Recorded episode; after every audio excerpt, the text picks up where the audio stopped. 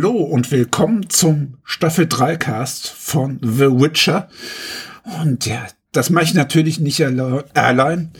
Toss a coin to Ariane. Moin. Der Typ, unser Erklärbär, den wir das Ganze zu verdanken haben. Torben natürlich. Na, wenn das nicht meine Lieblingsprinzessinnen im Taschenformat sind, wie geht's euch? Und er hat Kira mal wieder mitgebracht. Hallo. So, und Torben, du weißt, was jetzt kommt. Du fasst uns jetzt am besten mal zusammen, worum es in Witcher Staffel 3 ging. Es passiert Zeug. Okay, ihr wollt ausführlicher haben. Sehr, sehr viel Zeug in zu kurzer Zeit. Danke, das war's. Ja, komm. Normalerweise machst du es deutlich epischer. Normalerweise. Ich, ich, ja. Hast dich also, nicht vorbereitet. Das wirfst du mir vor, ja. mir, der ich eigentlich mit mich am häufigsten hier vorbereite.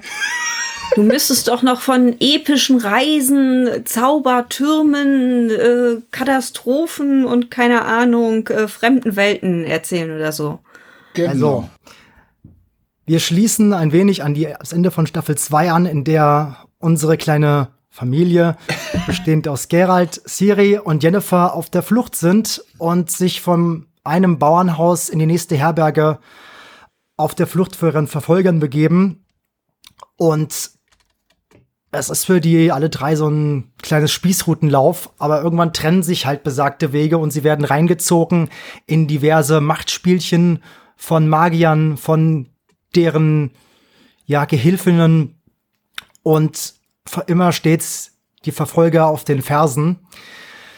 Und wir verfolgen auch ein bisschen deren Werdegang. Wir sehen alte Freunde wieder, wie natürlich Rittersporn oder diverse Nebencharaktere. Wir sehen alte Feinde wieder, wie zum Beispiel Strigobor oder Sigismund und bekommen auch bei deren Intrigen einiges mit.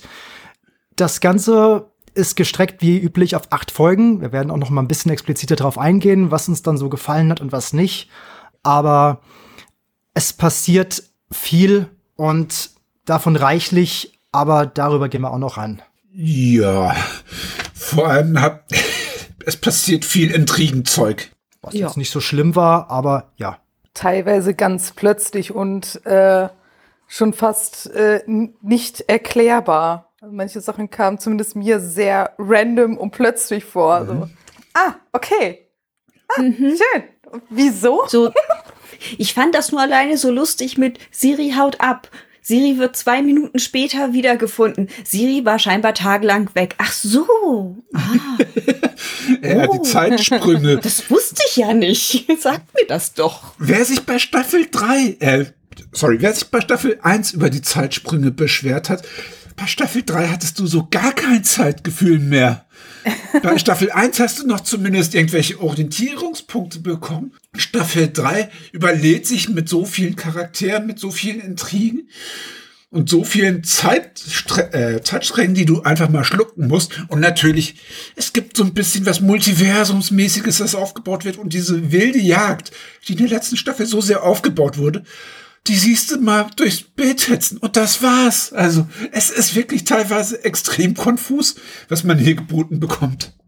Leider ja, und es gab ja auch schon in der zweiten Staffel so einige Aufhänger, was mit manchen Charakteren passiert ist und die auch vielerlei Unzufriedenheit in den Fernkreisen hinterlassen hat. Hier hat man ungefähr, äh, ja, hat man sich vielleicht auch versucht, ein bisschen eines Besseren mhm. zu besinnen, aber es hier und da gelingt es auch, zum Beispiel das Bankett, in, ich glaube, es war Folge 5, dass aus gefühlt drei Perspektiven gezeigt wird und was ja auch dann bis hin zur Festnahme von Strigobor führt, aber auch diese ganzen Wirren rund um Desire, um Wilgefortz und so weiter, wie sie alle heißen, das ist teilweise ein bisschen sehr konfus. Ich mag die Chemie, wenn die mal was machen dürfen miteinander, nicht nur Gerald und Jennifer. Ich mag auch die. Sorry. Nein, ich rede jetzt nicht von den Schlafgemachsszenen, obwohl die ja auch äh, wieder eine Wichtigkeit haben, weil Jen, weil Jen und Gerald freunden sich hier wieder ein bisschen miteinander an, nachdem da so ein bisschen äh, bisschen Beef halt war, ein bisschen Salz in der in der Suppe. Also Gerald und darf auch noch mal wieder baden.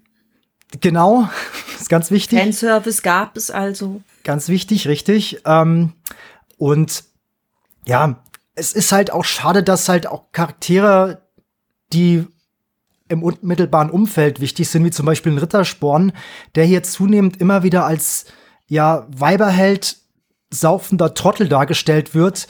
Und er hängt sich so an Gerald ran und ist so sein bester Freund. Das wird hier überhaupt nicht so dargestellt. Also er ist so, er hängt sich bei ihm an die Hacken und Gerald ist halt, wirkt immer sehr genervt von ihm. Dabei ist Rittersporn ein spannender Charakter. Ich meine, mhm. in dem zweiten Teil ist er ein Schleuser und rettet vielen Elfen das Leben, ist Spion, was ja auch wichtig ist, weil er ein Bade ist, hat viel Zugang zu Höfen und hat enorm viele Verbindungen. Also er ist mutiger, als man glaubt. Und hier wird er manchmal echt wie so ein, wie so ein Dulli dargestellt. Und das ist sehr schade.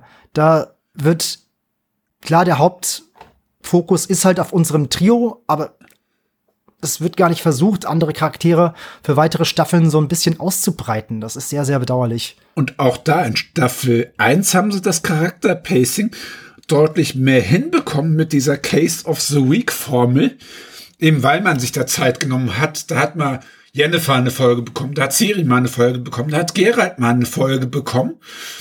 Aber man hat in Staffel 2 zu sehr versucht, das nächste Game of Thrones daraus zu machen, dass sich das da so sehr in seinen Intrigen verstrickt hat, dass du die Hauptcharaktere komplett aus den Augen verloren hast. Also was die mit Triss gemacht haben, war ja schon ein Witz.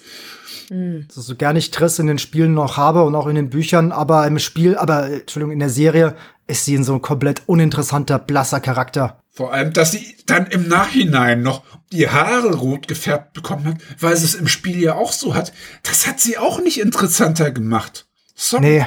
Und dabei ist die gerade in den Büchern und im Spiel so ein tragender Charakter. Du verstehst nicht, wieso Geralt diesen Dreieckskonflikt hat.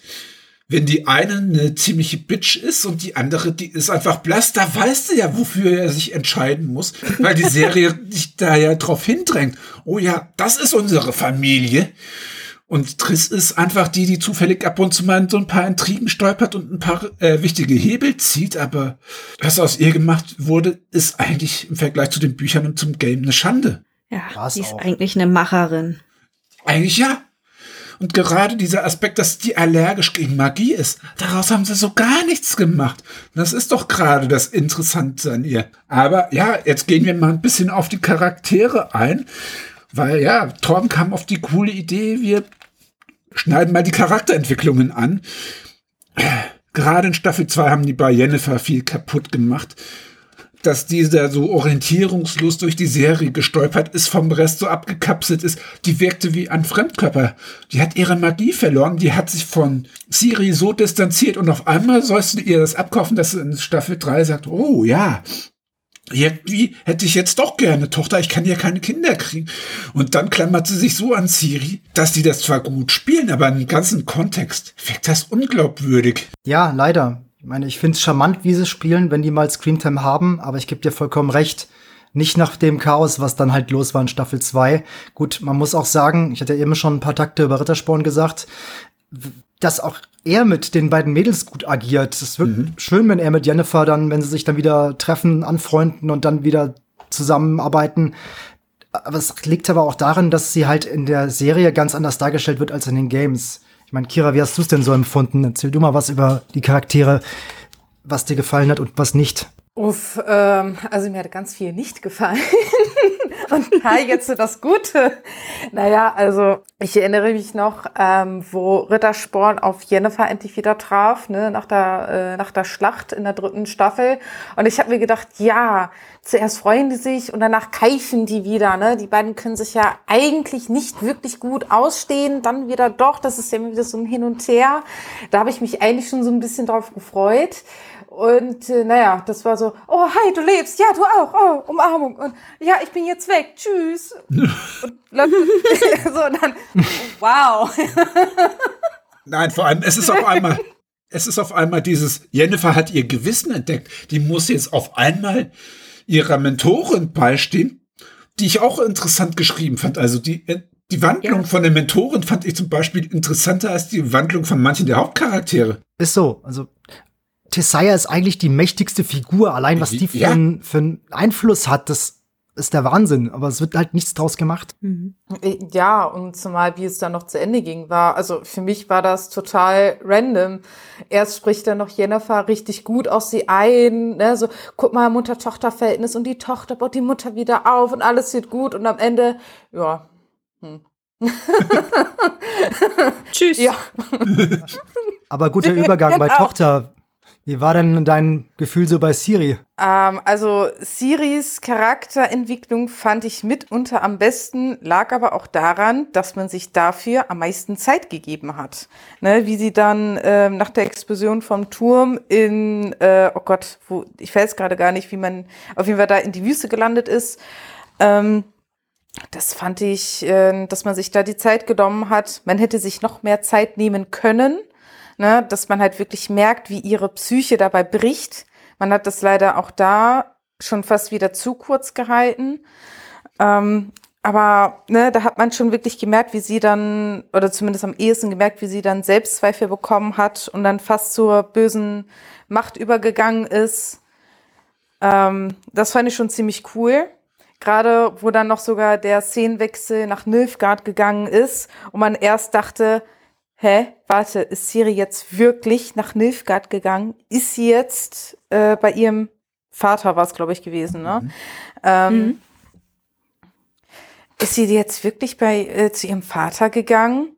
Na, so, das war wirklich so einer der spannendsten Momente in der Serie. Es hätte noch viel mehr gebracht, hätte man sich noch mehr Zeit, äh, noch mehr Zeit genommen, dass man wirklich am Zweifeln ist, ist Siri wirklich gut oder böse geworden? Hat sie sich jetzt von der dunklen Magie oder von der verbotenen Magie ähm, einsaugen lassen oder nicht?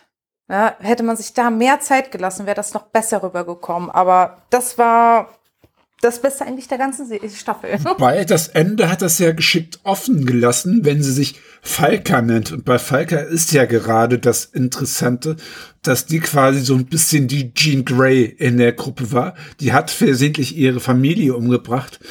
Und sie nimmt ihren Namen jetzt an, als sie da in dem Red Pack oder wie auch immer diese Rattenbande hieß, da aufgetaucht ist.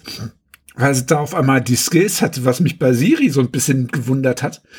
Und dass mir das auffällt, das ist eigentlich eine Anomalie. Die ist manchmal so komisch geschminkt, ja, sie läuft durch die Wüste, ist halt verdurstet, aber die ist noch top gestylt, wo ich denke, ja, was ist jetzt los? Und dann sagt sie das auch noch so platt, ich habe Durst. Ja, man sieht es, du musst es nicht noch aussprechen. Spar dir Witzig, dass du es ansprichst, aber er sagt sie, ich brauche was zu essen zwei, dreimal, wo ich mir denke, Mädel, du gehst durch die Wüste bei 50 Grad Hitze. Also was zu essen wäre jetzt nicht die Priorität für mich. Ja. Ich, wenn du hier am Dehydrieren bist und wirklich da nichts ist, bis sie halt auf Also das es Einhorn ist- trifft. Aber ja. Ja, es ist in der Wüste leider sowieso irgendwie. Ne? Gefühlt ist es ein halbes Buch, die Zeit, die sie Oh in der ja. Wüste verbringt und was sie da für eine Entwicklung durchmacht. Das ist halt tatsächlich super kurz gegriffen, aber wahrscheinlich kannst du es tatsächlich in der Serie auch nicht komplett ausschlachten. Sehe ich irgendwie auch ein. Trotzdem äh, hätte man besser machen können. Was ich ganz cool fand, fand ich tatsächlich, dass diese Entwicklung zu äh, Witcher Junior Ja. so gut vollzogen wurde, ne? Dass sie da jetzt komplett in diesem Thema drinne ist, dass sie da angelernt wurde, dass sie das Kämpfen gelernt wurde. Was dabei ausgelassen wurde, ist aber dieser Part mit, warum ist es jetzt für sie relevant, eine Person erst nicht zu töten? Und warum ist es für sie ein sehr großer Schritt, dass sie ja ja noch eine Person tötet? Also dieses Menschen töten was das für sie bedeutet, was das für ein Konflikt für sie ist, das, das ist überhaupt nicht dargestellt gewesen. Platz nebenbei von Gerald in einem Schwertkampf. Und eben der Übergang zur vermeintlich dunklen Seite eben in der Wüste, wenn sie merkt, dass sie auch anders können könnte. Oder wenn sie, Kann, ja. Ja, ja, dass sie auch anders können wollte. Also wenn Sie sie, auf alle Macht Seite. das, das, Genau. das sie kann. Sie kann das alles. Und was ich auch extrem lustig fand, die Rettung dann in letzter Sekunde, das war ja Deus Ex Unicorn. Wie dann, ich meine, Einhörner, die spielen ja in diesem Witcher-Kosmos eine extrem große Rolle, sei es der Einhornsex oder die Rastik, die Ausgestopft. Ganz wichtig, das ist Genau. ausgestopft. eine, Wundervoll.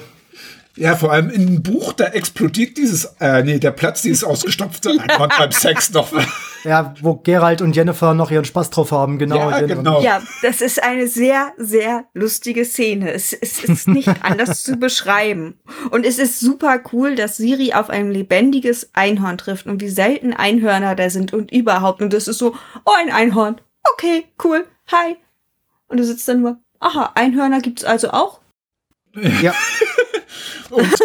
Ich fand diesen Punkt so schade, ich hoffe, da kommen wir in den späteren Staffeln noch drauf, dass Einhörner mit die garstigsten Viecher im Witcher-Kosmos sind.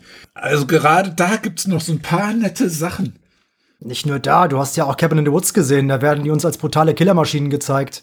Aber hey, hier stürzt es sich heldenhaft gegen so ein Wüstenvieh in den Kampf, um Siri zu retten und stirbt dabei fast. Also, Äh, Und sind schon gefährlich. Und eine kleine Empfehlung. Es gibt auch beim DuckTales Reboot so eine Art My Little Pony Folge.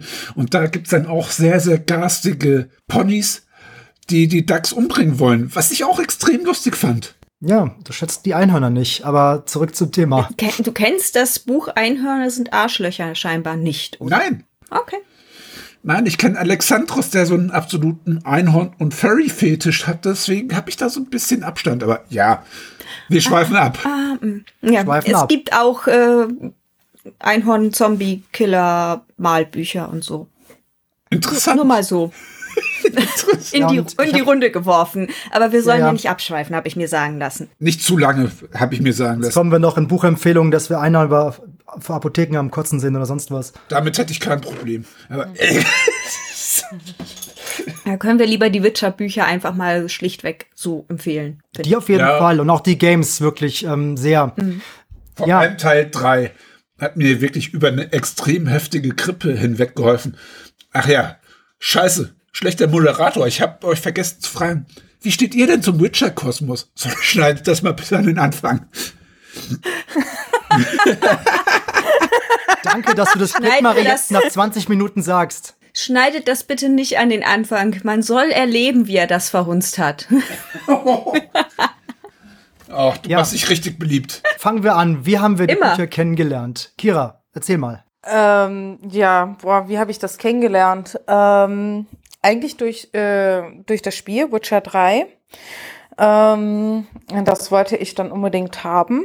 Und nachdem ich das nach, ich glaube, ein Jahr nach Release war das ungefähr, habe ich, äh, habe mein Ex das dann bekommen. Ich habe dann auch aus der, ähm, haben dann äh, ja, zusammengespielt, nicht, aber so jeder für sich halt. Ähm, und äh, ja, ich fand die Welt, als ich dort eingetaucht bin, fand ich mega interessant. Auch wie dieses Spiel aufgebaut ist, war mega. Dann habe ich gehört, dass es eine Serie dazu geben soll. Uh, und äh, ja, und jetzt bin ich dabei, die Bücher zu lesen. Oh. Tatsächlich. Ähm, ja, also komplett falsche Reihenfolge eigentlich. ja, ja, also ne, vom sehr guten Spiel zu einer ja, anfangs doch soliden Serie oder ne, die erste Staffel, die erste Staffel fand ich noch sehr gut. Ähm, Mhm. Und äh, ja, und dann kam, dann habe ich und bin jetzt dabei, das, äh, den ersten Band zu lesen. Bin jetzt da beim letzten Drittel, wenn ich mal Zeit finden würde, weiterzulesen. Mhm. Ja, bei mir hat's auch angefangen mit Witcher 3, dass ich das, so fing sogar meine, meine Twitch-Zeit an, dass ich äh, Witcher 3 gezockt habe und bin da eigentlich auch ganz gut vorangekommen. Ich müsste mal mittlerweile wieder anfangen, aber ich glaube, ich müsste neu anfangen. Aber das Spiel bietet Potenzial, das auch zu tun. Richtig reingesaugt wurde ich dann durch die Serie, wo ich die erste Staffel auch cool fand. Die zweite, wie gesagt, so, und dritte besprechen wir ja gerade. Ähm, und so nach und nach fresse ich mich jetzt auch langsam an die Bücher ran. Bin ich jetzt auch so ein bisschen neugierig geworden, weil äh, Kira jetzt auch angefangen hat mit dem ersten, dass ich dachte, oh ja, es ist eigentlich ganz, ganz geil. Und je mehr ich jetzt darüber erfahre, desto mehr freue ich mich jetzt, dass ich da auch wieder so eine schöne Welt habe, in die ich mich so ein bisschen einsaugen lassen kann. Wieder so sich voll verlieren. Macht ganz gern Spaß. Wie sieht's bei dir aus, Ariane? Ähm, ja, das omnipräsente Witcher 3 war auch mein erster Berührungspunkt. Äh, ich habe es nicht selber gezockt. Ich habe ein Let's Play mal angefangen zu schauen, fand die Welt total interessant, habe dabei gelernt, dass das Ganze auf Büchern beruht. Äh, habe das Spiel auch seit drei Jahren oder so umgespielt auf meinem Rechner oder so.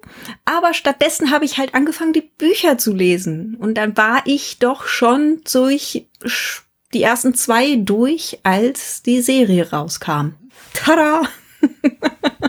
Immerhin das. Bei mir hat's dann lustigerweise mit einem Telestammtisch angefangen. Also da haben wir die erste Staffel vorab sehen dürfen. Das war mein erster Kontakt damit. Da wurden die Charaktere so schön vorgestellt, dass ich angefixt war. Und dann hat mich entweder die Grippe oder Corona erwischt. Das war irgendwann so Ende 2019. Und ich habe quasi zwei Wochen nicht viel mehr machen können als sitzen und reiern. Und ja, dann dachte ich, okay, ich könnte ja mal Witcher 3 zocken. Und obwohl die Zeit körperlich extrem hart für mich war, hatte ich trotzdem noch ein Grinsen im Gesicht, weil ich eben Witcher 3 gezockt habe. Und dann hat mich die Buchreihe so ein bisschen danach, weil ich hatte Bock darauf, durch die Pandemie begleitet. Zwischenzeitlich hatte ich keinen Bock mehr, weil die Bahnfahrten sind wegen soziale Kontakteabbruch und so komplett entfallen. Und dann habe ich das aufgehört zu lesen und quasi am Schluss der Pandemie habe ich dann die Reihe quasi durchgewirkt. Also ich habe mir das Komplettpaket gegeben und war seitdem angefixt. Aber das Ganze hat mich dann wirklich von Staffel zu Staffel mehr und mehr enttäuscht. Bis auf dieses Animations-Spin-Off Nightmare of the Wolf hat das für mich von Staffel zu Staffel cool. immer mehr Das war abgebaut. mega. Ja, eben. Das, das war mega. Das hat mir gut gefallen. Eben. Ja. Vor allem auch die Animationen haben mich da sehr abgeholt, fand ich. Also ich fand das auch richtig gut dargestellt, dieses düstere, ähm, dass man, äh, das, also ich habe mich da gut äh, reinfühlen können in die Atmosphäre.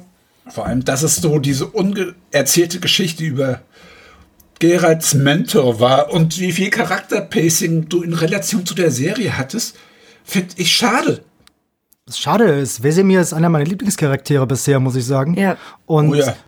da ist es halt auch, dieser Film ist brutal, dreckig, düster und er zeigt halt ungeschönt, wie da wirklich die ja, jungen werdenden Ausbild Auszubildenden verheizt werden regelrecht und irgendwann kommt da mal so eine Handvoll durch und ach ja, äh, der Sumpf war nur der Anfang, so nach dem Motto, ihr habt da noch andere Qualen zu erleiden, bis dann mal vielleicht zehn Stück es schaffen von tausend. Die Ursprünge der Kräuterprobe, die sind eben wirklich extrem heftig. Oh ja. Aber ich finde es halt einfach, dass das war einfach richtig stimmig, das Witcher-Universum. Also das so düster bringt es die Serie halt nicht rüber. Leider nein. Entweder ist es zu düster oder, äh, nee, nicht, entweder ist es den Charakteren nicht ebenbürtig oder zu politisch, weil, und da sind wir dabei, weil ein gewisser Henry Cavill, der hat sich ja über die Jahre immer wieder mal mit Lawrence Schmidt-Hisrich und den ganzen Produzenten gezofft, weil er gemerkt hat, diese Serie entwickelt sich in eine Richtung, die ihnen nicht passt. Deswegen, nach der dritten Staffel verstehe ich, wieso er den Reset-Knopf gedrückt hat, wieso er gesagt hat, nee, sorry, ich habe jetzt keinen Bock mehr. Ungünstig gelaufen, dass er nebenbei noch die Superman-Rolle verloren hat.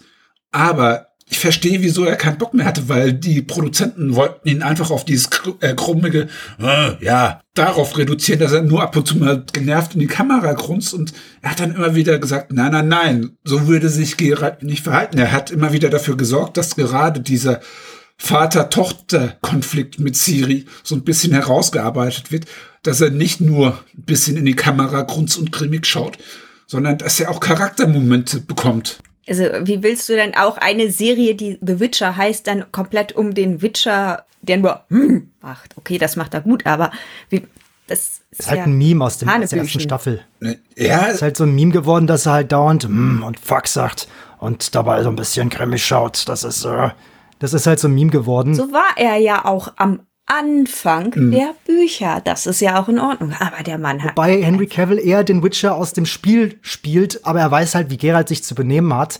Die Serie äh, äh, krankt aber auch ein bisschen daran, an diesem bisschen schon zu bunten Netflix-Look. Das sieht dann alles ein bisschen nicht dreckig aus, sondern hübsch. eine Spur zu schön. Ja, genau. Dass dann die Kostüme irgendwie zu sauber sind oder die Charaktere zu gut geschminkt. Das hatten wir auch kurz. Der kurz Shitstorm wegen angesprochen. seiner Rüstung im ersten. Und dass es halt auch zu verziert ist für das Herren Fantasy-Universum. Ich meine, es wird nicht umsonst auch oft mit Game of Thrones verglichen. Klar, davor hatten wir Herr der Ringe als High Fantasy Novum. Jetzt haben wir Game of Thrones, aber das ist auch dieses, die kriegen diesen siffigen, dreckigen Mittelalter-Look nicht hin oder sie wollen es nicht hinkriegen. Und dann ist es manchmal auch die Sprache, die mich so ein bisschen rausreißt, wenn dann dauernd so wie ein Hey oder Wow oder ich check das mal aus. Das passt nicht in diese Welt. Das reißt einen so ein bisschen raus. Gut, es kann auch daran liegen, dass es an der Synchro ist. Es liegt auch ein bisschen an der Synchro. Aber es ist nicht nur so Momente, die, die sind einfach unplatziert. Mich reißt es auch da, äh, mich reißt auch ein bisschen raus, dass äh, Triss auch in den Harry Potter Filmen zu sehen war das reißt mich auch so ein bisschen raus. Dadurch denke ich, ja gut, falsches wenn du danach gehst, Siegesmund, der Schauspieler von ihm, war auch bei House of the Dragon dabei. Da spielte er ja den Lordkommandant der Königsgarde. Das war Dijkstra auch. Also gerade bei Dijkstra enttäuscht mich das, weil das ist in Ja, Büchern, Dijkstra, so heißt er ja. Ja, ja, äh, in den Büchern und im Game, da ist es so ein herrlich ambivalenter Charakter. Und Graham McTavish ist auch ein guter Darsteller. Es ist nur hier, so dermaßen überzogen dargestellt, dass ich nur noch drauf gewartet habe, dass er sich den Bart zwirbelt oder so ein komisches, hysterisches Gelächter kriegt. Also gerade wie sie ihn dann, seine Entwicklung dann dahin drängen, dass er jetzt dieser, Achtung, ja, wir spoilern ein bisschen, dass er jetzt auf einmal rumhumpelt, das fand ich ein bisschen strange und ich mag Graham McTavish, der hat bei Preacher hat er den Saint of All Killers, also diesen heiligen Killer gespielt. Und da hatte der so eine coole, abgefuckte Präsenz. Was sie hier aus ihm machen, das ist eine Witzfigur. Finde ich so schade, gerade weil das mit ihm und mit seiner Freundin, dass die eigentlich so ein bisschen da dieses diese Witcher-Welt so ein bisschen kontrollieren oder Teile davon. Das kaufst du den null ab. Das ist im Prinzip fast schon eine Parodie auf Dagobert Duck die er hier spielt. Es ist auch so ein bisschen eine Entwicklung, dass du halt, je mehr und mehr die Serie voranschreitet, merkst, äh, wie er eben vom Intriganten so fast schon ein Werkzeug wird von seiner, von seiner Handlangerin gefühlt, als es dann zu dieser, zu dem Mord an dem König kommt und wo sie ja den schwächlichen Bruder als Marionettenkönig einsetzen, was ich eigentlich einen ganz coolen Kniff fand, wo ich auch denke, ja, mal schauen, wie es weitergeht auch ohne Gerald, aber ja, um dann noch mal kurz die Brücke zu schlagen zum Darstellerwechsel. Es passiert ja was mit ihm, mhm. wo er sehr schwer verletzt wird und wo er dann über eine längere Zeit hinweg bei diesen Waldamazonen da lebt. Ich habe jetzt den Namen von den von diesem Volk vergessen, sei mir die, verziehen. Die Elfen. Ja, aber die, ich glaube, die hatten nochmal einen speziellen Namen. Jedenfalls. Ja, die hatten einen speziellen Namen. Jedenfalls da glaubte ich noch, weil es ja so ein bisschen unklar war, ob er das überlebt, zumindest in diesem Serienkanon, dass sie dann sagen, ja, wir heilen ihn und das wird ihn verändern und es, er wird nie wieder derselbe sein, dass sie da wenigstens den Kniff machen und da den Darstellerwechsel wenigstens dem Zuschauer noch bekömmlich machen. Mhm. Aber das machen sie ja auch nicht. Stattdessen übertreiben sie es da mal wieder auch mit, äh, mit einigen Spitzen, sag ich mal, die jetzt auch ein bisschen deplatziert sind. Na, also ich, ich fand den Heilungsprozess von Gerald fand ich auch irgendwie sehr merkwürdig. Ne? Also da war dem Tode nah. Okay, das haben wir, das haben wir alle begriffen. Wir haben alle, manche, ich, ähm, gut, ich hatte keine Sorgen um Gerald. Ich wusste, dass er überlebt, aber ne, auf jeden Fall, ja. Dann fängt das Training an am Anfang hat er noch gehumpelt und beim zweiten Training konnte er schon wieder richtig kämpfen. Aber seine Wahrnehmung war eingeschränkt. Ne, so, Moment mal, er ist am Körper verletzt und sein Körper funktioniert als erstes wieder und sein Kopf, der zumindest keinen ersichtlichen Schaden genommen hat, funktioniert nicht mehr richtig. Wie funktioniert das bitte?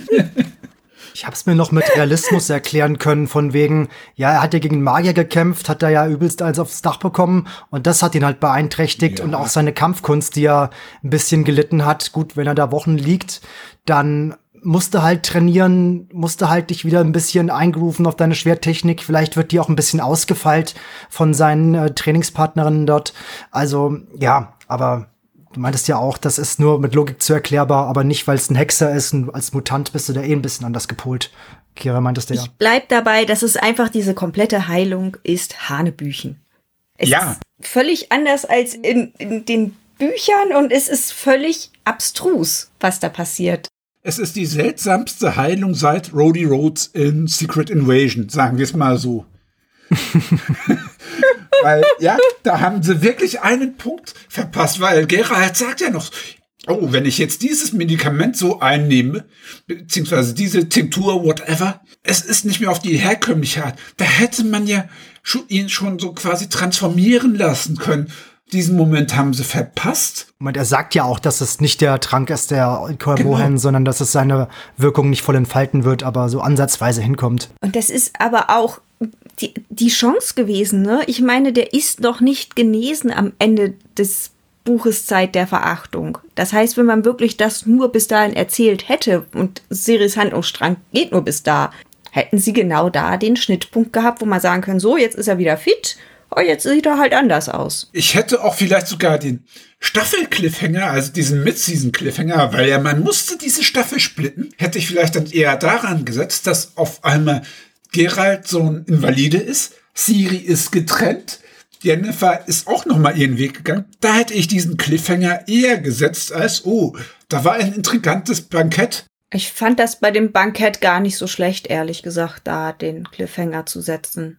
Weil ich auch ja an der Stelle wusste, was danach passieren wird. Du sitzt dann nur so, wer wer es halt kennt, der ge- geifert. Bin ich ja froh, dass ich gewartet habe. Jede Person, die bei Staffel 1 aufgepasst hat, die wusste, dass Strigebor ein Verräter ist. Jede Person, die das noch verinnerlicht hat, für die war das kein Schock. Was ich auch seltsam fand, war zum Beispiel dann dieser äh, Charakter von Galatin. Der wurde von Robbie Amell gespielt, also dem Bruder von dem Arrow-Darsteller. Der hatte über die halbe Staffel eine so gewichtige Rolle und der hätte als gutes Bindeglied zwischen den Elfen und den Menschen fungieren können. Und dann stirbt er auf einmal einfach. Und du denkst, okay, wieso habe ich mir jetzt die letzten Folgen diesen Handlungsstrang angeschaut? Da, da hätte man Platz schaffen können für ein bisschen mehr Familienzeit mit unserer komischen Patchwork-Familien. ist. Ja. Was? Ich fand's auch schade, dass er tot ist. Ich mochte seine, seine äh, immer wieder währenden Konflikte mit, Frances mit Francesca und auch dieses, diese leichte Buddyhaftigkeit, die er mit diesem Hauptmann von Nilfgaard eben hat. Und ich fand's echt schade, dass der dann gestorben ist. Also Ja. klar, warum Ja, wird der ja noch wie? erklärt, aber Er hatte auch eine Ja. Connection zu Siri. Also man hätte auch ihm quasi so diesen Staffelstab übergeben können, dass er ihr Mentor wird. Auch da wieder eine verpasste Chance. viel überhaupt. Ich find's immer wieder unverständlich, dass sie halt wirklich mit den paar acht Folgen, die sie halt haben, so viel Stuff da reinkriegen. Sie hatten dieses geile und auserzählte Franchise weitgehend. Sie können damit machen, was sie wollen. Sie würden auch die Kohle reinkriegen, wenn sie sich dann vielleicht mal mit einer Staffel auf das, die Hälfte vom Buch bestärken würden. Im Making-of sprechen sie ja noch deut- deutlich darauf an, dass sie mehr von der Welt zeigen wollen. Das tun sie auch, aber dann macht's auch halt bitte in der Erzählweise und ballert's nicht so durch in acht Folgen, dass du halt nix mitkriegst. Das ist halt echt schade. Da bleibt so viel auf der Strecke. Das, Vor allem, das ist so viel Potenzial, das da liegen gelassen wird. du baust so viele Charaktere auf, wie zum Beispiel auch den Wesemir und ihn. Und du baust das über Folgen hinweg auf und dann lässt die sterben und denkst, okay, irgendwie war das jetzt umsonst, was ich gesehen habe. Ich mochte auch wirklich unseren Kim Botnia als Wesemir. Also auch er hat das super gespielt. Da ist wirklich zwischen den Zeilen so viel Talent. Du Und redest jetzt von dem König, nicht von seinem Mentor, oder? äh, äh, nee, den, der Die heißen Wesemir, ja fast ähnlich. der Wesemir-Darsteller, der war auch der Hauptdarsteller aus von In China essen sie Hunde. Sorry, ich google das gerade mal. Auf jeden Fall, ihn kennt man. Er ist wirklich ein sehr, sehr bekannter Darsteller. Du besetzt so eine Schauspiellegende. Ein, doch, der heißt Kim Botnia. Das war Wesemir. Du besetzt Okay. ihn mit Wesemir, baust ihn so auf und dann lässt ihn einfach mal so sterben. Und das hat nicht diesen Impact, den es haben sollte, eben weil du zwischendrin irgendwo schluderst. Also immer bei den Sachen, wo sie nah am Buch sind, da funktioniert. Und wenn sie sich dann davon entfernen, wenn sie dieses Witcher-Universum auswalzen wollen, da verheddern sie sich, da tappen sie von einem Fettnäpfchen ins nächste und sie schaffen es dann auch noch so legendäre Charaktere wie Triss kaputt zu schreiben. Also das musst du auch erstmal schaffen. Sie, mach, sie schreiben es kaputt, indem sie einfach gar nichts zuschreiben. That's it. Ja, sie vergessen, dass sie Ja. existiert. Leider Ja, ja. ich fand's auch sehr schön. Ähm, ich habe ja ein Stück vom Making of gesehen. Äh, danach hat mein Sohn gerufen und dann habe ich nicht mehr die Zeit gefunden, das äh, zu gucken. Leider. Ähm, aber ich habe so die ersten zehn Minuten, glaube ich, habe ich davon geschafft. Und da hieß es, ja, wir haben uns diese Staffel nicht auf ähm, den Plot konzentriert, sondern den Schwerpunkt auf die Emotion gelegt. Und ich habe mir gedacht, Moment mal. also, gut, Ob okay. das so Ähm, gut funktionieren kann. Genau, also ich meine, es spricht ja nichts dagegen, ne? So, okay, wir nehmen uns jetzt, also ne, Emotion, ne, heißt so, okay, wir versuchen jetzt nochmal die Charaktere richtig rüberzubringen, ihre Gefühle und was in denen so vorgeht. Aber das heißt, man lässt den Plot dann erstmal links liegen und nicht, aber wir ballern trotzdem noch alles, was dazugehört, noch mit rein am Plot. Hier, noch mehr, noch mehr Plot. Bitte, Yeah. noch mehr. Da, da, das, So Hier sind halt fünf wie- Storylines. Ja, hier sind fünf Storylines. Übrigens gibt's noch ein paar Leute, ähm, die haben Emotionen. Warte, das zeigen sie dir auch zwischendurch. Du weißt zwar gerade nicht genau, warum sie welche Emotionen haben, aber sie haben sie. nee, mich erinnert das wirklich so, als würdest du fünf Cocktails zusammenmischen und dich dann wundern, wieso du auf einmal reiern musst. Oder Kopfschmerzen am nächsten Ja, Tag genau. hast. Dass du Ja, also- Regenbogenkotze hast. Bei Regenbogen muss ich wieder ans Einhorn denken, sorry. Ja, eben. Ja, Last ist gut. Unicorn. Also das kannst du haben, wenn du einen Caipirinha nimmst, wenn du einen Pfeffi nimmst, wenn du vielleicht noch einen Rotwein nimmst, Bier und sowas, mixt du genug bunte Getränke, kriegst du, kriegst du hundertprozentig Einhorn, bunte Einhornkotze zusammen, wette ich mit dir. Ja, Ich bin mir ziemlich sicher, dass es am Ende sowieso nur Schmutzfarben, aber egal. möglich. Man kann es ja Aber- probieren. Ja, Freiwillige vor. Moment, Nein, Patrick, danke. wir haben doch das Trinkspiel jetzt. Probier's mal aus, bitte, sei mal so gut. Wir haben doch jetzt dieses Bullshit-Bingo bei uns. Also ich, ich glaube, wir sind uns da soweit alle einig, dass Henry Cavill so sozusagen der Schutzengel der äh, Witcher-Serie gewesen ist. Ja, Oder? Definitiv. Sein Charisma trägt es durchgehend, in, durch drei Staffeln vor hinweg. allem, was ich hier wirklich bewundere, er weiß, dass das die letzte Staffel ist und er kniet sich da trotzdem so dermaßen rein, also seine Kampfchoreografie, wie er Geralt erfasst, da denke ich, wow, also gerade so diese letzte Kampfsequenz von ihm, da dachte ich, ja, danke, Henry, dass du uns das nochmal bietest. Ich hätte am liebsten Der ganze Staffel halt als acht Fanboy, Folgen, ne? wie er, Ja, ja, Und wir ich sind Fanboy eine ganze Staffel, Ja, definitiv, freiwillig. ja. Ich würde eine ganze Ja, Staffel am liebsten zusehen, wie er nur Aufträge äh, annimmt und irgendwelche Monster abschlachtet, um uns halt noch ein bisschen in die Monstervielfalt reinzuwerfen, Äh, weil die Monster waren hier ein bisschen, mit. danke, ja. ja, Das aber die, ein weil die nice. Viecher waren hier ein bisschen einfallslos. Das eine hat mich irgendwie erinnert an das Ding aus einer anderen Welt hier von Carpenter. mit diesem Jetzt, schiefen jetzt Maul. bring das Ja. bitte nicht damit. Äh, egal. Ja, Come aber. Aber ja, dann waren sie auch teilweise ein bisschen seltsam animiert. Also da hätte ich ein bisschen mehr Creature-Feature mich, mich gefreut drauf. Aber ja. CGI war jetzt nicht so hübsch. für so eine Hochglanzproduktion von Netflix, die damit wirbt, dass ein Henry Cavill Monster abschlachtet, da war das Ja. echt ein bisschen dünn. Da war dieses Charakterdesign. Meine Fresse. Wo habt ihr da schon wieder gespart? Und deswegen Ariane, bin ich das so. fandest du hübsch? Ich fand das CGI nicht besonders hübsch, tatsächlich. Ach so, Aber- ja. Sorry, Patrick, Ja, für die Unterbrechung. aber, äh, aber fairerweise muss man halt auch sagen, dass er in den Büchern später nicht mehr ganz so viele Aufträge annimmt, weil er ähm, ziemlich beschäftigt ist mit Siri beschützen und so. Oder ja, mit da Heilen. mal welche vorbei. Oder mit Heilen. Wenn er im Brokkoli, ich kann diesen Namen Brokkilonwald. Wald nicht richten. Das ist der Der Brokilon. Brokkoli, sage ich doch. Vor allem das Geile ist ja wirklich in den Büchern, Achtung, Buchspoiler, da suchten sich Geralt und Ciri die halbe Zeit und dann stoßen wieder im Brokilonwald aufeinander. Und ja, sorry, ich kann da auch nicht ernst bleiben, vor allem weil diese Elfen da wirklich so dargestellt werden. Die haben ein sehr, sehr krankes Sexverhältnis. Das hat schon was Zenobitenhaftes. Also sie lieben es, sich fortzupflanzen. Dann nehmen sie die ihre männlichen Kompagnons quasi für den Rest ihres Lebens als Sexsklaven, als Geisel. Und das nicht unbedingt auf die nette Art, sondern wirklich auf so eine dreckige Zenobitenart, dass die regelmäßig missbraucht werden. Sehr, sehr netter Fantasy-Stoff. Und da, da merke ich auch schon wieder, das ist auch etwas, das dieser Serie fehlt. Eben weil ich in den Game und in den Comics und in den Büchern immer wieder das Gefühl hatte, ja, die Witcherei lebt auch sehr, sehr viel davon, dass da Mythen und Legenden auseinandergenommen werden und so ein bisschen pervertiert werden.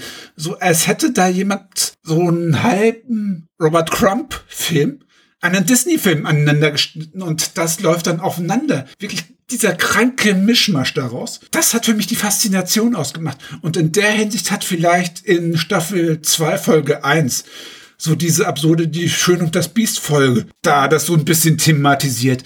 Oder auch, dass ein Gerald und der Rest der Bande auch immer wieder dieses Ambivalente hatten. Es gibt nicht dieses Schwarz-Weiß, sondern es gibt auch immer wieder so diese Sachen, wo er abwägt. Sind die Einzelschicksale vielleicht dann nicht zu sehr gebeutelt, dass er für die Partei ergriffen hat? Gerade diese Sachen, die waren auch in Staffel 1 dann sehr, sehr präsent. Die haben mir dann Spaß gemacht, dass dann der Gerald an seine moralischen Grenzen gestoßen ist. Auch das hat gefehlt. Hier ist es jetzt auf einmal wirklich komplett schwarz-weiß. Es gibt hier auf einmal gut gegen böse. Es gibt auf einmal nichts mehr dazwischen. Die Monster sind auch auf einmal böse und müssen erledigt werden. Was ich eben wirklich extrem schade fand, es wurde, obwohl sie so viele Fässer aufgemacht haben, auf, im Umkehrschluss auf eine Art auch noch ein bisschen runtergedummt. Ja, soweit ist es ja wirklich auch absurd. Ich meine, seine Neutralität spielt hier eine essentielle Rolle. Es scheint ja Leute zu geben, die ihn durchaus gerne bei der einen oder anderen Seite sehen wollen. Das wird ja auch noch mal in der ganzen Geschichte mit äh, Sigismund wirklich explizit wichtig, wo wir auch wieder bei der Motivation werden. Ich meine, das ist manchmal hm, allein, wie gesagt, die, es ist manchmal so so ja, er macht's jetzt einfach, weil es im Drehbuch steht. Ich kann mich an manche Szenen aus dem Spiel erinnern, wenn du irgendeinen Mist für Rittersporn machen musstest, der war fast draufgegangen dabei. Das waren Himmelfahrtskommandos, weil die halt alles füreinander tun würden, weil sie eben die besten Freunde sind. Genauso umgekehrt. Legendär ist da im Game vor allem die Quest mit dem Blutgraf. Die ging mir schon irgendwo an die Nieren. Gerade die ist sowieso oh. sehr episch. Also, die geht jedem, glaube ich, an die Nieren. Ja. Der blutige Baron oder wie er hieß. Mhm. Ja, und das fehlt eben dieser Serie. Die Serie hat wirklich an Substanz verloren. Deswegen, die hätten nicht Henry Cavill feuern sollen, sondern ihren Lauren Schmidt-Hisrich, weil die die Serie in so generische, vorhersehbare Bahnen gelenkt hat. Hätten sie Henry Cavill quasi so ein bisschen mit das Ruder rumreißen lassen. Die Serie wäre so, so viel besser gewesen weil er so Witcher inhaliert hat. Der ist ja wirklich teilweise am Set gekommen und hat dann quasi das wie so ein Bibelfanatiker zitiert. Nein, ich kann dir deswegen sagen, weil im Buch vier, im vierten Kapitel das so und so passiert ist, kann das eben nicht so sein. Und der Albtraum eines jeden Regisseurs. Ja, wirklich. Es gab ja auch sogar eine äh, Petition, ähm, die das haben über 100.000 Leute auf jeden Fall unterschrieben und bei Netflix eingreift, dass Henry Cavill bitte bleiben soll. Und was hat Netflix oder die Produzenten, je nachdem wer sowas dann entscheidet, was haben die gemacht? Äh, Dankeschön für das Blatt Papier. Ich pack's mal ins Schredder. Oder danke für das Klopapier. Ja. ja, genau, danke fürs Klopapier. Ne, so, wow.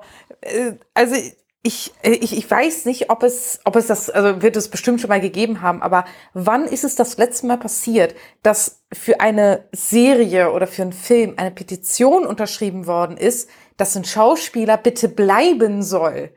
Im heutigen ich Zeitalter da sehr oft, aber ja. Ja, aber eine okay. Petition für Game of Thrones, dass die letzten beiden Staffeln nochmal neu gedreht werden sollten. Also genau. das passiert relativ schnell. Sie sollen einfach die Bücher fertig schreiben, der Macker. Das ist alles. Ja. Die Bücher. Danke.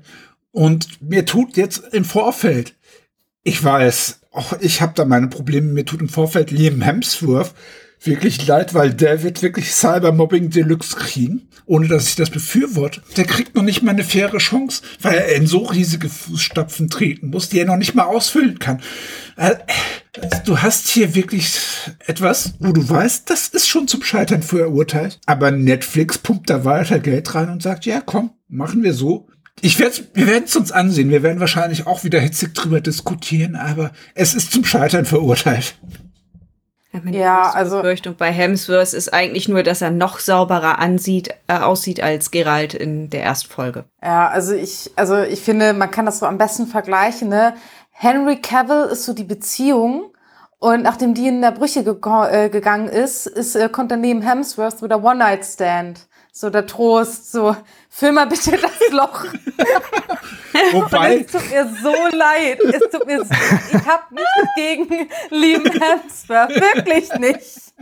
Ne? Aber das ist so, ja, gut, es tut mir so leid, aber nein. Die Anforderungen sind einfach nicht. zu groß. Ist echt, nee. ist er jetzt schon der Trostfick ist, ist echt scheiße. Ja, wenn du den kleinen, den kleinen Bruder von Thor kriegst und ich meine jetzt nicht Loki, ist das ein Problem, weil Chris Hemsworth ist zu teuer leider, obwohl der das Charisma hätte und auch diese abgefuckte Ader, die hat halt lieben nicht. Der ist ein bisschen zu sehr der Sunny Boy. Der andere Hemsworth konnte ja. auch wieder krummelig in die Kamera grunzen, ich weiß. weil der hat gerade andere Probleme mit seinem Alzheimer. Und auch er hat gesagt, nachdem er jetzt Thor ewig lang gespielt hat, er will jetzt Thor nur noch spielen, wenn er unberechenbar bleibt. Und ich denke mir, okay, die letzten vier Filme gingen darum, dass du wieder in eine Sinneskrise gestürzt bist und dich wieder selbst finden musstest. Wo war das da bisher unvorhersehbar? Egal. Das heben wir uns mal für eine Torfolge irgendwann auf, aber nicht jetzt. Ja, Torben. oh Gott. Oh Mann, ey. Aber also nach meinem Gefühl her, also ich weiß nicht, ob ich mir die nächsten Staffeln von The Witcher tatsächlich noch angucken werde. Vielleicht mal zwischendurch, aber es wird jetzt nicht so, oh mein Gott, jetzt ist endlich die neue Staffel da, sofort reinbingen. Nein, das wird so, ach, ja, guck mal, mache ich irgendwann mal die nächsten Wochen vielleicht mal. Und es wird wahrscheinlich darauf hinauslaufen, dass äh, es so wird wie bei Vampire Diaries, äh, wo die dann halt ähm, komplett vom Buch abweichen. Also Vampire Diaries, die sind, also äh, es äh, hat eine Buchvorlage und die haben es geschafft, in den ersten zwei Folgen so dermaßen vom Buch abzuweichen, dass sie eine komplett eigene Geschichte geschrieben haben. War auch sehr äh, interessant gewesen. Fairerweise kann das auch total befreiend sein für eine Serie, wenn sie sagt, ich setze mich jetzt nur los in das Universum. Ja, das, das sehe ich halt auch ein. Aber äh, andererseits ach, beim Witcher haben wir halt einfach alle eine gewisse Erwartungshaltung, weil das halt ne, mit Comics, Büchern und äh, Spielen halt einfach bekannt ist und schon irgendwie so ein, zwei Richtungen erzählt wurden und man sich schon so grob an diesen Handlungsstrang halten soll. Gibt den Fans so ein bisschen, also ein bisschen davon, was sie sehen wollen. Ich bin jetzt auch nicht der Meinung, haltet euch sklavisch daran aber er gibt denen so ihre Momente. Das ist so, als würdest du bei Star Wars auf einmal den Ich bin dein Vater-Moment rausstreichen. Du meinst und damit eine ganz äh, sechs Filme äh, negieren? Weil, sorry, ja, äh, so sechs Ecke. Filme, die danach kamen, drehen sich nur um diesen Twist, dass er der Vater ist. Quatsch. Und eine ganze Serie. Und eine ganze Serie. und eine ganze Serie. Ja wie Anakin Skywalker oder Darth Vader mal gesagt hat, ich will auch eine eigene Serie haben. Gottverdammt, sämtliche Filme drehen sich doch nur alleine um dich. Aber die waren zu sandig. die ja. waren wahrscheinlich I don't like sand.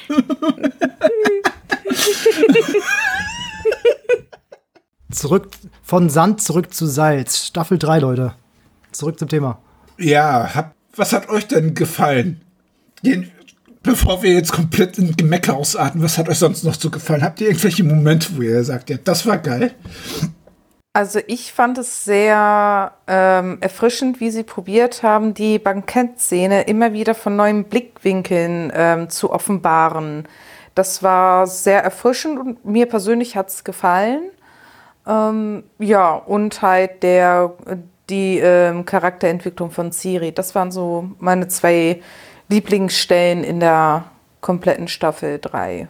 Ich fand es halt auch sehr schön, wie Siri sich entwickelt hat, eben, ne, was ich vorhin schon meinte, dass sie ne, Witcher Junior geworden ist, dass sie da tatsächlich sozusagen bereit war, in Geralds Fußstapfen zu treten, wie es auch halt ne, in den Büchern und überall anders so ist, dass dieser Part halt wirklich da war und ja, tatsächlich, ich fand auch das mit dem Bankett echt toll und oh, die, die, die Folge danach, weiß ich nicht, fand ich irgendwie konfus. ich glaube, das war die Wüstenfolge, oder? Dann vor allen Dingen fand ich das, wenn du grob aus dem Buch weißt noch, was, wie, wann, in welcher Reihenfolge passiert, sitzt du da irgendwann so, hä? Was? Hä? Was? Und jetzt? Hä? Okay. War das nicht andersrum? Naja, egal. Äh, ich war deswegen, glaube ich, einfach, ich, vielleicht hätte ich sie einfach nur auf mich wirken lassen sollen, aber ich war einfach komplett verwirrt, obwohl es ja einfach, es, es gab jede Menge Blut, Gemetzel, zerplatzende Menschen. Äh, das mag ich auch immer. muss man fairerweise sagen, da war das schon ganz, ganz nette Kampfszenen insgesamt so. Torben? Muss ich auch sagen. Also die Kampfszenen haben mir immer gefallen. Es war immer schön saftig, schön blutig. Da spratzte es, dass es eine Fünne, eine Fünne der Freude ist. Ich mochte auch diesen, also da gibt's ja die, die Todesszene zwischen, ja, wo Jennifer Geralt das Schwert zuwirft und er zieht einmal komplett durch und und enthauptet dann unseren Feuermagier, ich glaube, Ryans, Ryans, Ryans, ja. wieder ausgesprochen wird, ja. Fand ich geil, auch von der Mucke, wie das dann aufgebaut wurde. Ansonsten stimme ich da euch auch mit ein, mit dem Bankett, dass man sich eben mal Zeit genommen hat, das zu erzählen und Motivation und ja, mehrere Sichtweisen und das mal so ein bisschen aufgedröselt hat von dem, ja, wie kommen sie jetzt rein, dann besprechen sie, wie der Plan aussieht, dann, wo Gerald diesen gefakten Streit da vom Zaun bricht, dass das alles so ein bisschen beleuchtet wurde. Das hat mir sehr gefallen. Das, die Serie krankte daran, dass das zu wenige von diesen schönen Momenten war. Aber auch diese, dieser mit Fake-Siri, dieser ganze Plot, war auch ein interessanter Erzählstrang. Ich weiß nicht, wie, ich in, wie es in Büchern aufgebaut ist, soweit da bin ich es, noch nicht. Da ist es ähnlich, da ist es ähnlich, da ist es auch. Und dass es Das da halt einfach eine verwirrte Dame ist und jetzt Nilfgaard eben eine, eine Fake-Siri einsetzt, um wahrscheinlich irgendwelche Thronansprüche auf die anderen Reiche eben geltend zu machen, dass sie da so sich eine kleine Marionette eben eingesetzt haben, um vom eigenen Volk und den Reichen, die es ja noch zu erobern gilt, zu sagen, hier, wir haben die Löwin von Zintra und jetzt haben wir das und das zu sagen und wir sind jetzt hier die Herren im Haus, so nach dem Motto. Ich heb jetzt auch echt mal die erste Folge der dritten Staffel hervor, weil da hast du mal unsere seltsame Patchwork-Familie. Das hat mir wirklich gefallen, die mal so zu sehen. Also da hast du gemerkt, alle diese Schauspieler sind in ihre Rollen reingewachsen. Du nimmst das denen Ja. allen ab. Die haben alle ihre Entwicklung durchlaufen. Auch eine Anja Kalotra ist jetzt in die Jennifer-Rolle reingewachsen. Ja. Und dann siehst du so wenig von dieser gemeinsamen Figurendynamik, eben weil sie direkt ne, am Ende der ersten oder zweiten Folge dann voneinander getrennt werden. Das fand ich schade. Ja, ich weiß, das ist in den Büchern genauso, aber es ist wirklich schade, dass du das über drei Staffeln so aufgebaut hast und dann wie so viele Charaktere, die du aufgebaut hast, quasi zerstörst. Das fand ich wirklich schade eben, weil da so viel mehr drin gewesen wäre. Man hätte sich da mehr Zeit nehmen können müssen. Das ist in den Büchern auch so gewesen. Da ist es dir dann auch nahe gegangen.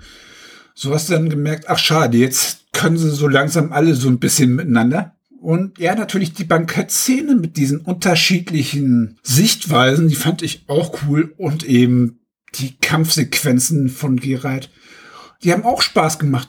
Und eben auch, wie Siri sich entwickelt hat. Das fand ich super. Die Serie sollte ja ursprünglich sogar The Siri Chronicles heißen. Deswegen, da waren sie nur konsequent. Ich denke auch in dem Witcher 4, da wird nicht Geralt so die Hauptfigur sein, sondern Siri wird da diesen Hauptposten übernehmen und Geralt wird dann so diesen Wesemir-Posten einnehmen und immer wieder mal so als NPC aufschlagen. Ja, denke ich auch, dass er ja, dass Siri dann federführende Figur wird in dem Game Witcher 4 eben. Also CD Projekt Red hat da ja schon ein bisschen was rausgehauen, aber nicht so viel.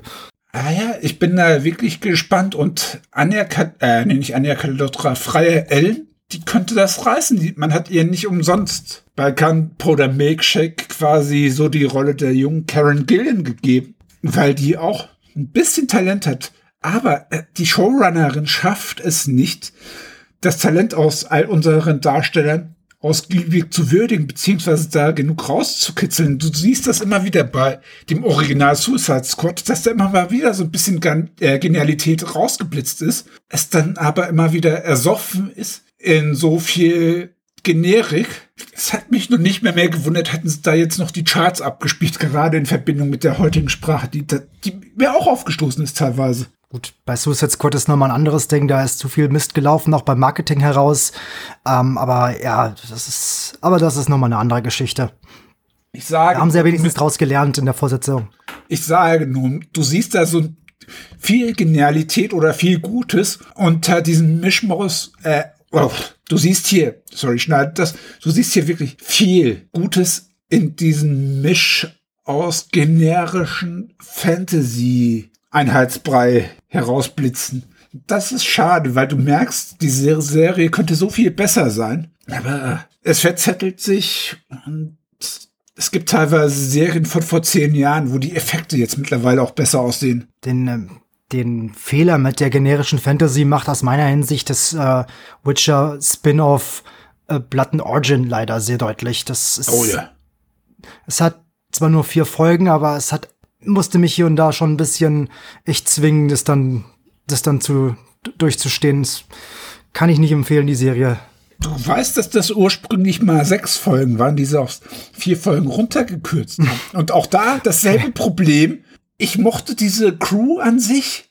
Also da hast du wirklich viel Potenzial gesehen. Die hatten auch eine coole Chemie miteinander. Aber das, was sie erzählt haben, das war langweilig. Die Charaktere waren manchmal auch ein bisschen sehr blass, muss ich leider sagen. Bei hier und da haben sie es versucht, aber sorry, unsere Hauptfigur, also die ja das Pairing so ein bisschen bilden, unsere weibliche und auch die Zwergin, die waren zu geleckt, die konnten irgendwie alles und es war einfach keine gute Erzählweise, wenn du denen schon ein Opening gibst. Und manche Charaktere hatten ja überhaupt kein Opening und waren einfach dann da. Und da konntest du dir dann, ja, irgendwie das herauslesen oder musstest dir da was dazu denken, um was zu erfahren, weil du halt nichts erfährst. Gibt's ja auch nicht so viele in Vorlagen äh, dazu. Nein. Und dass du dann auch noch eine Michelle Yeoh so verbrätst, das ist schon eine Schande. Gibt's noch was? Liegt euch noch irgendwas auf dem Herzen? Worüber wollt ihr euch jetzt euch noch so richtig auskotzen, bevor wir der Oder gibt's euch Serie noch was Positives? Worauf äh, gibt's noch Anmerkungen? Wir hatten doch eigentlich eben versucht, mit was Positiven abzuschließen. Und dann musstest du dich über diesen Spin-off aufregen. Das ist Torben. Ich habe nur einen Schulterschluss gezogen. Wir hatten über Night of the Wolf gesprochen, dann müssen wir mal auch kurz ein, zwei Worte Nightmare über die Würfelserie verlieren. Nicht Night. Nightmare. Habe ich wirklich Night gesagt? Dann Ja. meinte ich aber Nightmare of the Wolf. Entschuldigung. Es war trotzdem ein possierliches Monster in dem Spin-off. Ja. Possierlich trifft's ganz gut. Ich habe ein Herz für Monster, es tut mir leid. Tito. Du, wir doch alle irgendwie. Wir lieben alle Creature Feature und guten Horror und doch mal ein bisschen saftiges Blut. Ansonsten, du sprichst hier zu Gleichgesinnten. Bisschen saftiges Blut. Und ein bisschen explodierendes. ist, weil ich bin, ja, wenn es gut animiert ist. Ich bin nicht so ein Freund von so viel CGI-Blut. Ich mag dann auch eher Props und Effekte ein bisschen lieber. Aber wie gesagt, bei Witcher hat's mich jetzt nicht gestört. Wenn es halt gut in Szene gesetzt ist, stört mich halt auch zu viel CGI-Blut nicht. Kommt halt immer drauf an, wie es man, wie es man eben zeigt. Ja, und nix Also gegen nur gehen zwei Eimer Kunstblut sind in Ordnung. Ich spreche da aus Erfahrung. Ich mix den. Scheiß selber zusammen bei der Theaterszene. Also ich weiß, wie Kunstblut auszusehen hat. Geil. ja. Kann man noch Gut. irgendwie abschließend äh, sagen, wie man die Staffel vielleicht fand? Ja. Das wäre jetzt der nächste in Punkt einem gewesen. Eh, Satz zusammengefasst. das wäre jetzt der nächste Punkt gewesen, unser Fazit nämlich. Im ein oder drei Sätzen, ja. Ladies first. Die Dame mir gegenüber. Ah, äh, ich glaube, damit ist Torben gemeint, ja. Danke. Ihr wisst, dass ich das jedes Mal sage. Also warum sagt ihr immer Ladies first? Selber schuld. Weil Patrick und Sam Gentlemans sind und als Moderatoren und Begründer des Podcasts immer den Gästen das Vorwort lassen. Bingo. Das ist was anderes. Also ich glaube, abschließend kann ich sagen, die, in der Staffel ist zu viel passiert, dass gefühlt eine, äh, gefühlt gar nichts passiert ist, weil das einfach zu viel gewesen ist. Das, also ich bin teilweise gar nicht hinterhergekommen. Und ähm, ich hoffe einfach, dass die jetzt in der vierten Staffel vielleicht dann noch irgendwo die Kurve kriegen.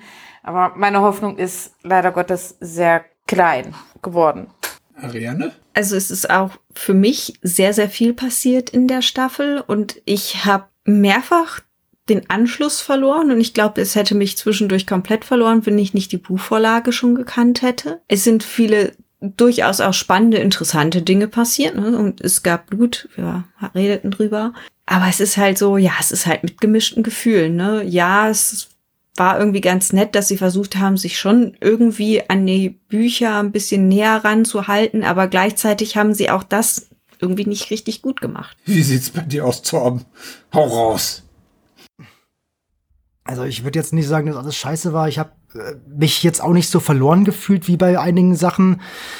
Ich habe eigentlich immer drauf gehofft, die Serie erklärt's mir schon ein bisschen und vielleicht wollen sie noch einen Spannungsaufbau zur vierten Staffel machen. Also ich werde es weiter gucken, allein schon, um zu wissen, was passiert noch und weil mich die Welt ja eh interessiert. Und natürlich, weil ich halt wissen will, wie macht's der gute Liam. Aber ja, das lasse ich mir einfach mal in der Zukunft dann aufs Brot schmieren. Ich gebe der Staffel eher eine durchschnittliche Bewertung. Ich finde es jetzt nicht so ein Chaos teilweise wie in der zweiten und bleibt dabei. Also mit Henry Cavill steht und fällt das ganze Ding wohl mit seinem Charisma, das hier wirklich aus jeder Pore zu spüren ist, diese Liebe. Es wird mir fehlen. Es wird mir fehlen. Aber ja, mal gucken, was sie draus machen. Ich gehe mit sehr, sehr gemischten Gefühlen, was das, äh, die Zukunft dieser Serie angeht, aus dieser dritten Staffel heraus. Ich bedanke mich an der Stelle echt bei Henry Cavill, wie er sich da noch mal reingekniet hat, obwohl er wusste, dass er gefeuert wird. Liam Hemsworth wird es echt schwer haben und schon allein deswegen werden zumindest Torben und ich Ariane, du bist natürlich auch eingeladen, Kira, du auch, wenn Staffel 4 kommt, dass wir uns da auch wieder zusammensetzen. Einfach weil wir nicht so diese abgefuckte Bully-Gruppe sein wollen, auch wenn wir viel eingedroschen haben.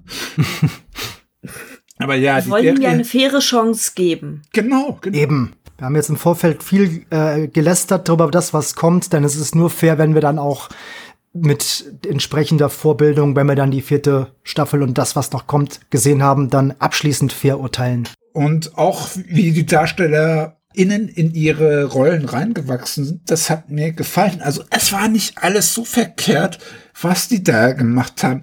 Aber wenn man die Bücher, die Comics, das Game kennt, dann ist das teilweise, was die hier gemacht haben, fast schon Synapsendünnschiss. Weil ich war da teilweise extrem verwirrt, orientierungslos, vor allem bei diesen ganzen Zeitsprüngen, wo sie noch nicht bei irgendwas eingeblendet haben. Man musste sich das selber zusammenreimen. Ich tue mich da echt schwer, das zu bewerten, aber ich finde es auch durchschnittlich. Aber es könnte so viel besser sein. Deswegen tut es mir so leid, dass ich da auch vielleicht eine 5 von 10 gebe, weil es einiges gab, das zwar funktioniert hat, aber so vieles hätte besser sein können. Aber ja, wechselt am besten mal den Showrunner lasst irgendjemanden ran, der ein bisschen was von Charakterpacing und Serien versteht oder spendiert dem Ganzen zwei, drei Folgen mehr. Dann wirkt es auch nicht mehr ganz so unausgegoren. War leider für mich eine mittlere Enttäuschung. Sorry. Hm, alles gut. Äh, ja. ja, liebe Freunde, haut mal raus zum Abschied. Ja, Milady? Ja, ich wollte nur sagen, jetzt, also ich, ich, ich fühle mich irgendwie nicht gut dabei, immer so, ich sage, so schlecht über eine Serie zu sprechen, die ganze Zeit so, hm, also das war nicht gut, das war nicht gut, das war nicht gut. Ich fühle mich dabei schon ziemlich schlecht. Aber es ist halt leider. Und wir gucken sie trotzdem. Ja. Und wir würden ja. trotzdem weiter gucken. Es ist doch einfach so. Eben. Es ist, äh, dann sei froh, dass. Das ist eine Hassliebe. Achtung, ich gebe euch jetzt mal einen Punkt wieder fürs Bingo. Dann sei froh, dass du bei einem Ski-High-Cast mit dabei warst. da wurde es ja einfach nicht besser. Da ja. blieb es ja durchweg mies. Nein, das Finale fand ich noch sehr spaßig. Ja, das war die einzige Folge, die nee, noch also, ist. Aber hey. Schreibt uns gern in die Kommentare, wie ihr das gefunden habt, ob ihr da Spaß mit hattet. Und jetzt gebe ich euch wieder mal die Plattform, Werbung für euch zu machen. Also haut raus, bevor wir uns dann wieder verabschieden. Ich bin, die sozialen ich Kanäle. bin auf Social Media, aber nee. auf Social Media spricht dich aus. zu finden. ja, ich brauche mehr Details. Wie lautet euer Instagram-Account, sofern vorhanden? Wie lautet euer TikTok-Account, sofern vorhanden? Wo seid ihr auf Twitter? Wo seid ihr da zu finden? Wie erreicht man euch, falls man genau. Bock hat, euch auch mal ein bisschen, bisschen Fettback auf die, auf die, aufs Ohr zu labern? Genau, oder sagt, wo euer OnlyFans-Account ist. Was auch immer. Genau. Nur wenn ihr mit dem OnlyFans-Account anfangt. Es will aber keiner Patricks Füße sehen. Ich auch nicht. Das ich mag ist allein nicht. deine Meinung, Torben. Das ist allein deine Meinung.